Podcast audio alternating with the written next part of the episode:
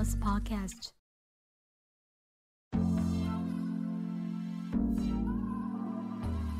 嘿，大家好，我是小本。最近大家过得如何呢？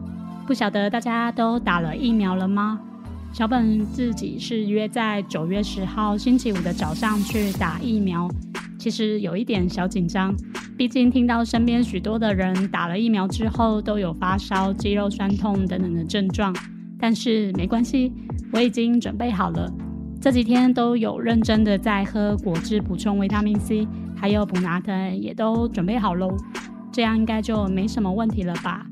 今天想跟大家聊聊一本有趣的书，它跟一般市面上的书籍很不一样，也是一本生活的百科全书。那今天就要来聊聊黄历。大家知道黄历是什么吗？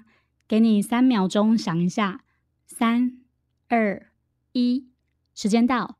黄历其实就是我们现在在看的农民历啦，只是古代大家都称作为黄历。黄历是黄色的黄，日历的历。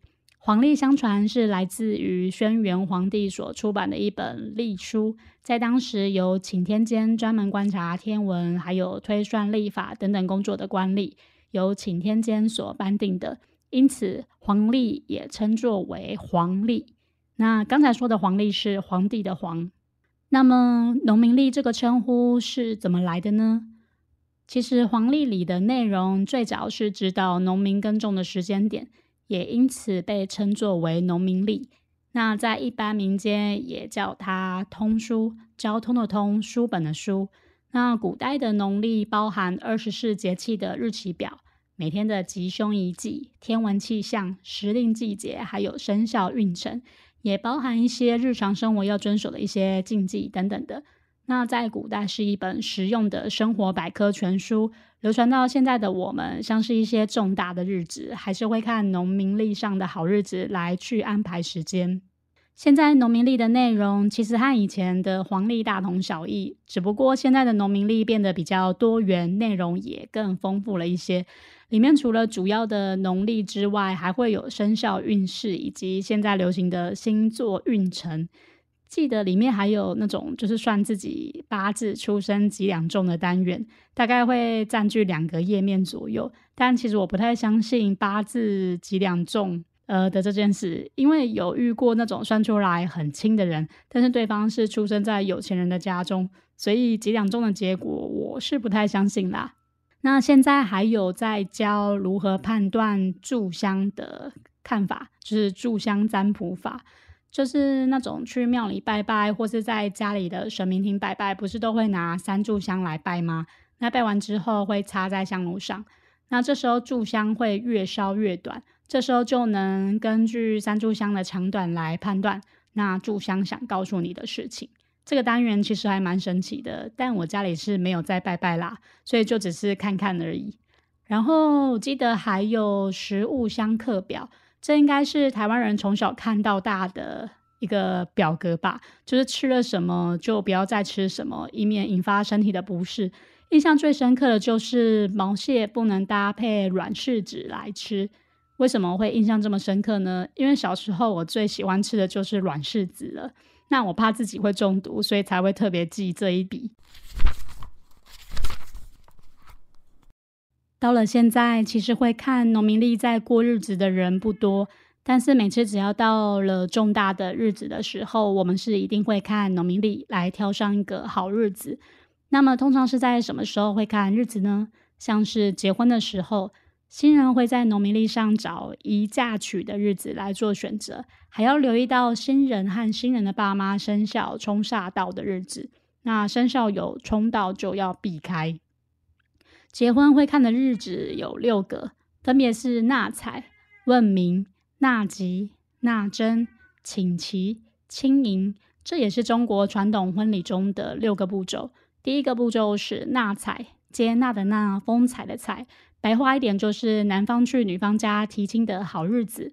第二个步骤是问名，问题的问，名字的名。也是婚嫁的第二个步骤，男方会将女方的姓名的书信交给媒人带到女方的家中，那女方就会回这封信，里面有女方的姓名，还有生辰八字和她自己爸妈的名字。通常前面的纳采和问名是连续进行的。第三个步骤是纳吉，接纳的纳，吉祥的吉。在前面的问名结束之后，男方会将男女两人的生辰八字交给算命师。那算命师算出两人合适之后，男方再去做占卜，必须要卜的吉兆，吉祥的吉，征兆的兆，吉兆，才能通知女方，就是这个婚姻已经决定了。第四个步骤是纳征，接纳的纳，征收的征。前面那集结束之后，男方就要准备聘金还有聘礼去送给女方。第五个步骤是请期。纳征结束之后，男方会选择结婚的日子，并且告诉女方，并征求女方的同意。第六个步骤也是最后一个步骤，就是亲迎，亲人的亲，迎接的迎。请集后，新郎在已经决定的日子会穿上礼服到女方家来迎接新娘，到新郎家拜礼。上面说的这六个步骤，现代的人结婚应该有省去一些吧？结婚看起来真的挺麻烦的，像是在办一场活动一样。除了结婚以外，像是婚丧喜庆的日子，只要是大事也都会看日子。那平常的生活起居、住家搬迁等等的也会看哦。如果是搬迁的话，就要注意农民历上的移图的日子，移动的移，歹徒的徒。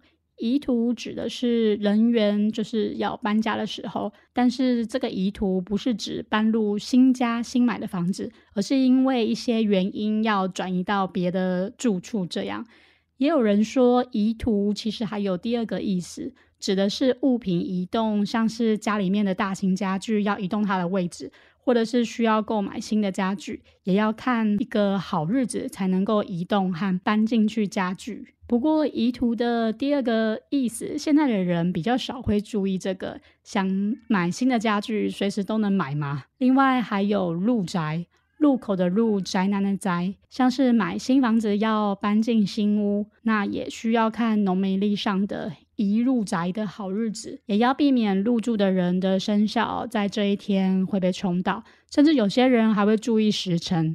毕竟买新房入住是每个人一生中里面的大事之一，当然也会希望能够更慎重一点。说到这里，会不会很想睡觉啊？有些农民历上的专业术语，我也是做这一集才知道它的意思，顺便学了几个单字，这样。那接下来要说的是比较接地气一点的，就是生活起居类，像是栽种，指的是种植作物的日子；还有店面的开市，指的是门市或者是商店开张营业的意思。那我自己也是有看农民历办事情的时候，以前头发长到过腰的时候啊，想把头发剪短，那这时候我就会去看日子了。因为在东方的传说之中，只要你的头发，女生的头发过腰，那头发就会产生灵性，就会有法神，也就是人家俗称的头毛之神。如果不看日子去剪头发的话，会有斩妖的意思，就是会让你自己的运气不好。也有人说，身体发肤受之父母，如果贸然的去剪这个长发的话，不看日子，那也会有折损自己爸妈的福寿。但我其实是担心自己会衰啦，所以当时剪头发也才会特别去看日子。不过有些发型设计师也会蛮在意消费者有没有看日子剪过腰的长发，因为设计师多少也会担心会不会自己被冲到嘛。所以如果可以的话，过腰的长发在剪头发之前最好还是看一下日子，反正也没有损失嘛。农民历我最喜欢看生肖，还有星座运势，因为这部分是我看比较懂的东西，可以看看自己新的年度的生肖有没有犯太岁，还有偏冲之类的和整体运势。那生肖会个别标记每个月需要注意的事情，还有吉凶的提醒。但是星座就只有一整年的整体运势可以看，没有分别做每个月运势的分析。不过还是可以参考一下。那星座可以看看自己的太阳还有上升星座在哪里，这两个星座运势都可以看哦。除非你的太阳和上升星座都是同一个星座，那就只能看一个了。如果生肖的运程有看到自己可能会发生血光之灾，就就要提醒自己要记得去捐血，因为捐血能化解血光之灾，把不好的事情变成一件好事。至少也会过得比较顺一点，也比较心安理得一些。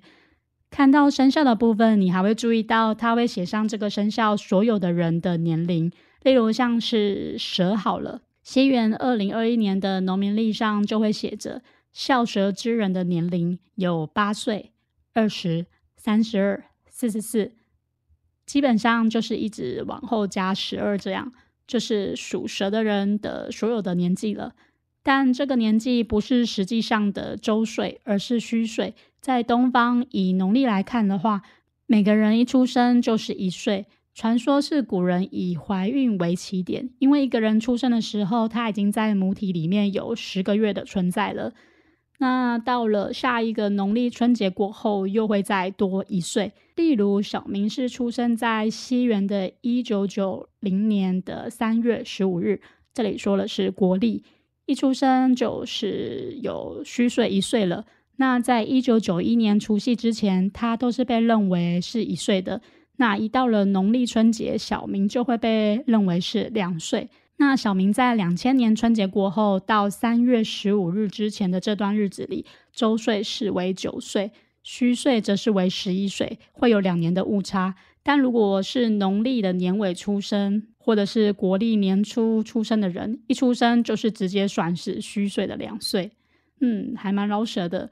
不过我们还是以周岁为主啦，看虚岁只有在安太岁或者是在算命的时候才会把自己加上两岁的虚岁进去，一般还是以周岁，就是实际满几岁为主。我觉得最神秘的地方就是有的时候会出现生肖婚配的这个单元，就是生肖合婚配对的东西，里面会写一些。就是每个生肖适合与不适合的配对原因，但这个应该也只是大略的说明，没有很仔细的去细分分析。那我觉得以后农民历可以再增加个十二生肖的财运位置以及建议，这个单元应该会比婚配的这种专栏还要受欢迎吧？毕竟现在结婚的人比较少，求财的人应该比起以前应该还要来的更多人吧。有算过自己的八字吗？农民利益可以自己算哦，但其实我不太会算。几两重似乎不是那种一般的加种的概念，好像到某个数字会有一次进位，但我不太清楚实际上是要怎么去算的。不过现在的网络这么方便，网络上可以直接去查查自己的八字的轻重。那上网我有找到一个叫做八字体重机，可以算出自己的八字的重量。不过需要知道自己是在哪个时辰出生的。那连接我会放到方格子上。很多人都会说八字重的人不怕鬼，或者是八字轻的人容易看到不干净的东西。但其实八字的轻重和灵异体质没有绝对的关系，也没有说绝对命好和命差的区别。我上网看了许多和八字有关的文章，都说八字充其量只是算是不完整的算命的一种方式。因为相对来说，如果是八字命学或者是紫微斗数，甚至到西方的星座占星都有完整的理论和验证，反而八字的重量的算法就有点太过简略，就只能算是一种趣味，就是玩看看的一种游戏。再来就是香谱的判读方式，没想到真的有人能研究出柱香长短的暗示，有那种二十四香谱图，还有七十二香谱图的吉凶图式分析，甚至还有人出香谱图的书籍，应该这部分也有另一种学问吧。如果说寺庙没有特别指定要拿几炷香，一般都是拿三炷香来拜拜，这三炷香分别叫做戒。定会第一炷香叫做戒香，戒掉的戒，在佛面前表达自己的决心，并戒掉自己的恶行和妄念。第二炷香叫做定香，决定的定，希望自己能够凡事入定，平心静气的处事与待人。第三炷香叫做慧香，智慧的慧，祈求自己能够得到智慧，开悟见佛心。根据佛经里面的内容。界定会三者是破迷开悟的方法，也是一种因果关系。只有戒掉自己的恶行和妄念，心才能够定得下来，所以才会出现定能生慧的结果。那其实对于拜拜，还有就是该在什么时间点拜什么，我并没有特别去研究。通常只有在过年啊，或者是中元节，还有就是过得比较不顺的时候，才会到庙里去拜拜。那前面提到的香蒲判读的方法，算是一种预言占卜，要等到这三炷香烧到只剩下半炷的时候，才能够来对照香谱图。那上网看说，一炷香烧完的时间大约为半小时，那半炷香就差不多十五分钟左右。那大家可以依照这个时间点来做参考。虽然没有完整的理论去印证香谱，但也算是神明想对你说的话。如果每天有在烧香拜佛、拜祖先的人，其实还是可以参考一下啦。前面刚才有提到，食物香刻图应该不时会出现在地方的刊物上以及农民历上。食物香刻图几乎是每年农民历上一定会放进去的单元。虽然以前也是蛮怀疑食物相克的理论，上网找了几篇有关食物相克的文章，看来看去不能说食物相克图是不正确的，但是引发毒性是真的有点夸大的嫌疑啦。像前面我有提到，我很喜欢吃软柿子，但是在食物相克图里面，软柿子是不能和螃蟹一起吃的。那我有找到早安健康网站里面有一篇文章写到，其实是因为柿子里面含有单宁酸，那螃蟹含有蛋白质，单宁酸容易与蛋白质凝结成块，所以同时吃下肚会有相互的影响，不容易消化吸收，会造成肠胃的不适，严重一点的话还会引发肠绞痛。基本上像是食物相克图，最多引发肠胃不适，引起毒性倒是没那么严重啦。而且说真的，会引发不舒服的感觉，有的时候就是自己吃太多或者是喝太多所造成的。那吃东西尽量就是适量为主。大家对于食物都有不同的个体上的差异，有些人吃海鲜会引发一些过敏的反应。那像我自己是对于芭蕉会过敏的人。那特别像是现在的饮食文化非常的多元，我们应该要注意的是食品与药物的相克关系。像我就一直知道，有在吃降血压药的人是不能吃葡萄柚，还有喝葡萄柚汁的。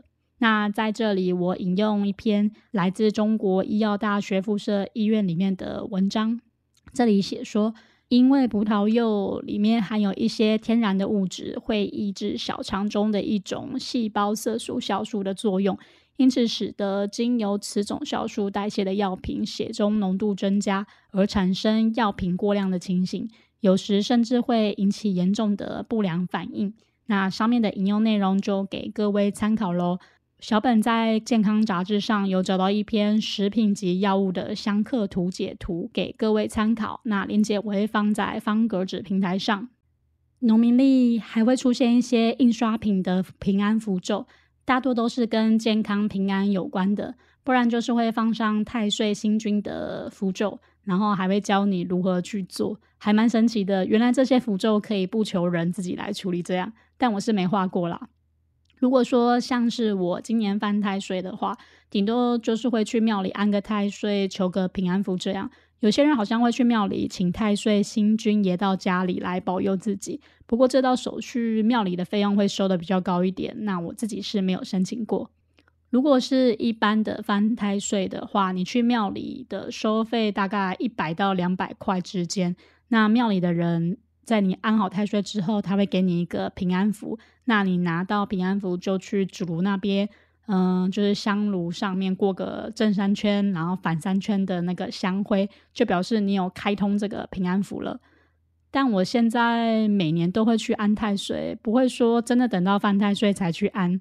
不管安不安太岁的效果如何，至少能让自己有一种被保佑的感觉。如果还可以的话，就是也鼓励有犯太岁的人去捐血，就是做一件好事，这样。说不定犯太岁并不是你最差的情况，只是神明要来提醒这个生肖说，你在今年应该要做一点好事喽。至少你有回应神明的期盼嘛，那你在宇宙的积分应该也会得到加分之类的。那我是一个宁可信其有，也不要铁齿到什么都不相信的人。而且在前几集就有提到，自从我开始会拜神明和地基主之后，就很少再碰到灵异事件了。并不是说碰到灵异事件就是一件坏事，而是代表你的磁场可能需要净化一下。可能那一阵子的你磁场不太好，所以一不小心频率就接到另外一个世界了。那偶尔去庙里拜个拜，调整一下自己的磁场也是不错的。另外，台北的农民历我有看过，就是有台北捷运路线图，还有国道路线图在上面，我觉得还蛮实用的。毕竟农民历是一般庶民的百科全书，还是有一些不太会使用网络的长辈们，我觉得可以多加利用农民历来让长辈了解一些和现在有关的事情，例如像是手机的操作，或者是 Line 的操作，还有 FB 的使用等等的。我觉得放在农民历上当做教学也是很好的。不过每个地区的农民历的编辑都是不同单位在做处理的，可能就要看那个单位有没有年轻一点的编辑者来加入一些新的东西进去。农民历一般我都是在农历年过后之后，到土地公庙里拜拜的时候，顺便去拿一本的。当然有顺手添一些香油钱来祈福喽。好像有些地区的里长会家家户户亲自拜访来发送农民礼，顺便一起拜个年。但我现在住的地方是没有碰过啦，所以都是要自己去拿的。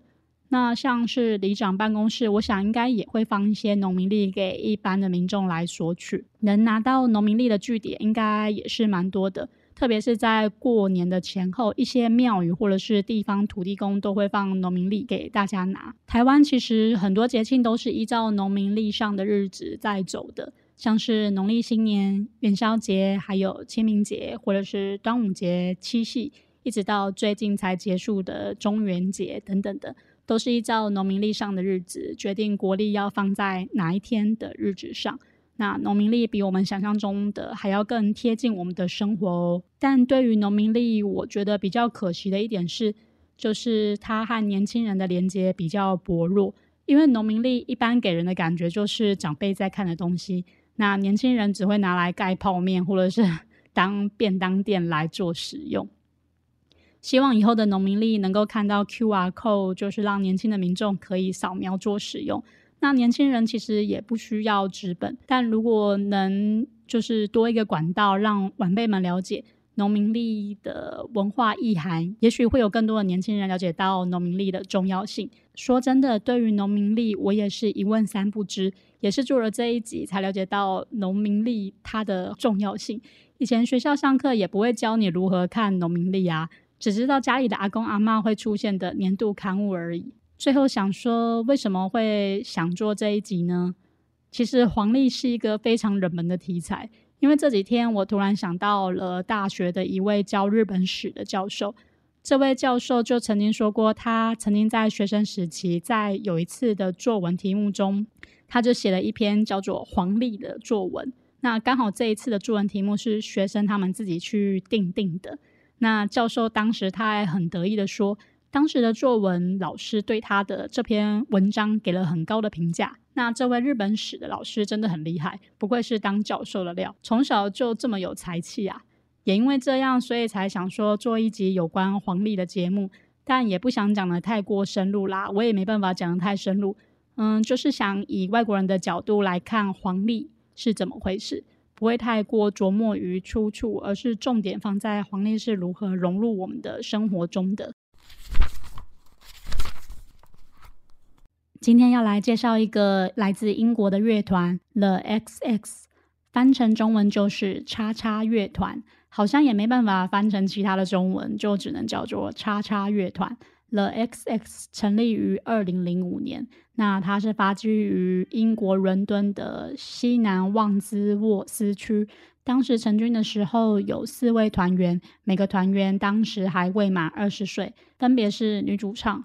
Romy Madrycroft，还有已退团的键盘手 Barry Karashi，还有贝斯手 Oliver Sim，鼓手 Jamie Smith。原本有四位的团员，那其中女主唱与贝斯手从托儿所的时候就已经认识彼此了。后来四名团员是在 Elio School 相遇的。但是乐团的键盘手在错过了几次计划中的表演之后，便在二零零九年的十一月十一日离开了乐团。最初的报道是由于因为疲累，但乐团之后解释是嗯个人的差异而做出的决定，并且表示他的地位不会被取代，后续将会以三人的形式继续前进。The X X 属于独立乐团，听过他们的音乐，你一定能够感受到空间感这三个字，这种感觉有点难以形容，就是一种前卫的电子摇滚，然后又带点浪漫和性感的感觉。主唱的嗓音有一种清新的厚度感，不能说是低沉的嗓音，但是有一种舒服的穿透力，时而中性，时而性感。那种慵懒的嗓音搭配乐团的音乐，有一种不可思议的奇幻感。有的时候，贝斯手会和主唱一起合唱，相较于主唱的声音，贝斯手的声音更加的低沉，还有性感。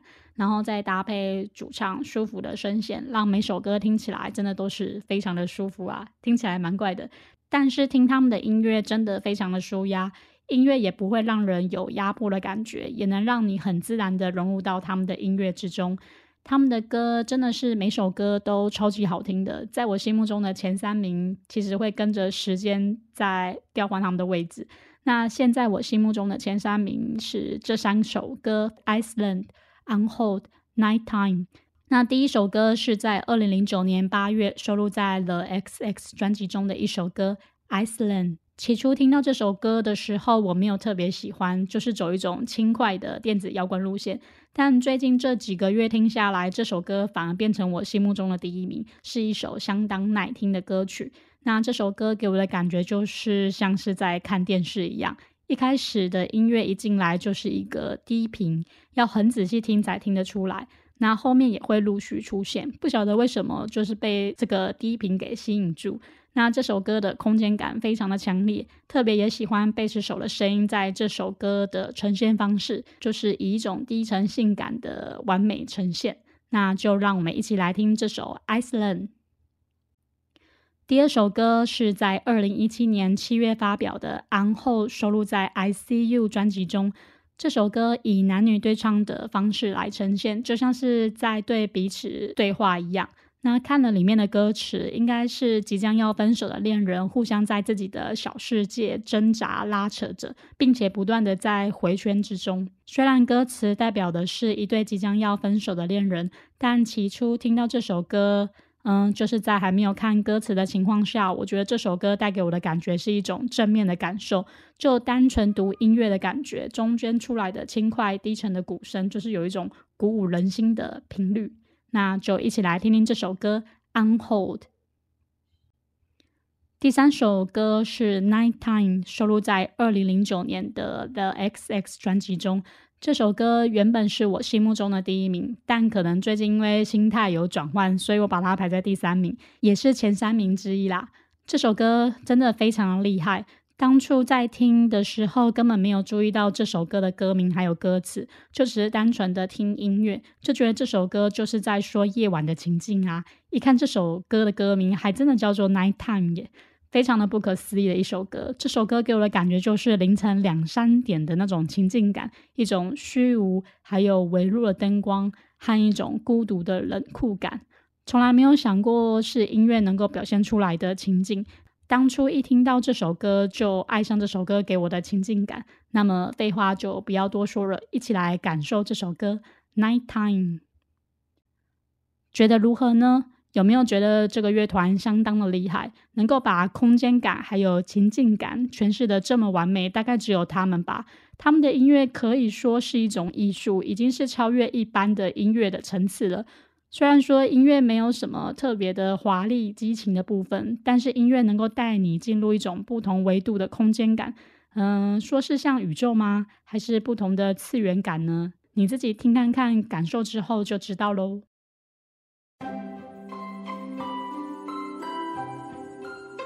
做这一集真的很不可思议，完全不知道从哪一个部分开始聊起的一集。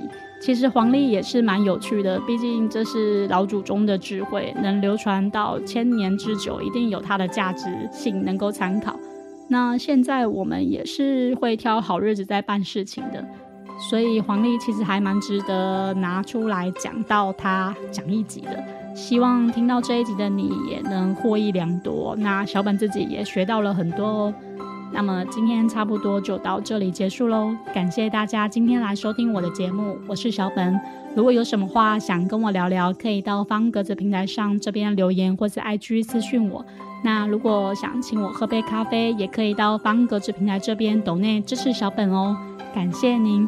如果没有抖内也没有关系，你也可以选择订阅我，或是把节目分享给你身边的所有的朋友，也是支持小本的一种方式哦。别忘了听下次最新上传的有声手账，我们下次见，拜拜。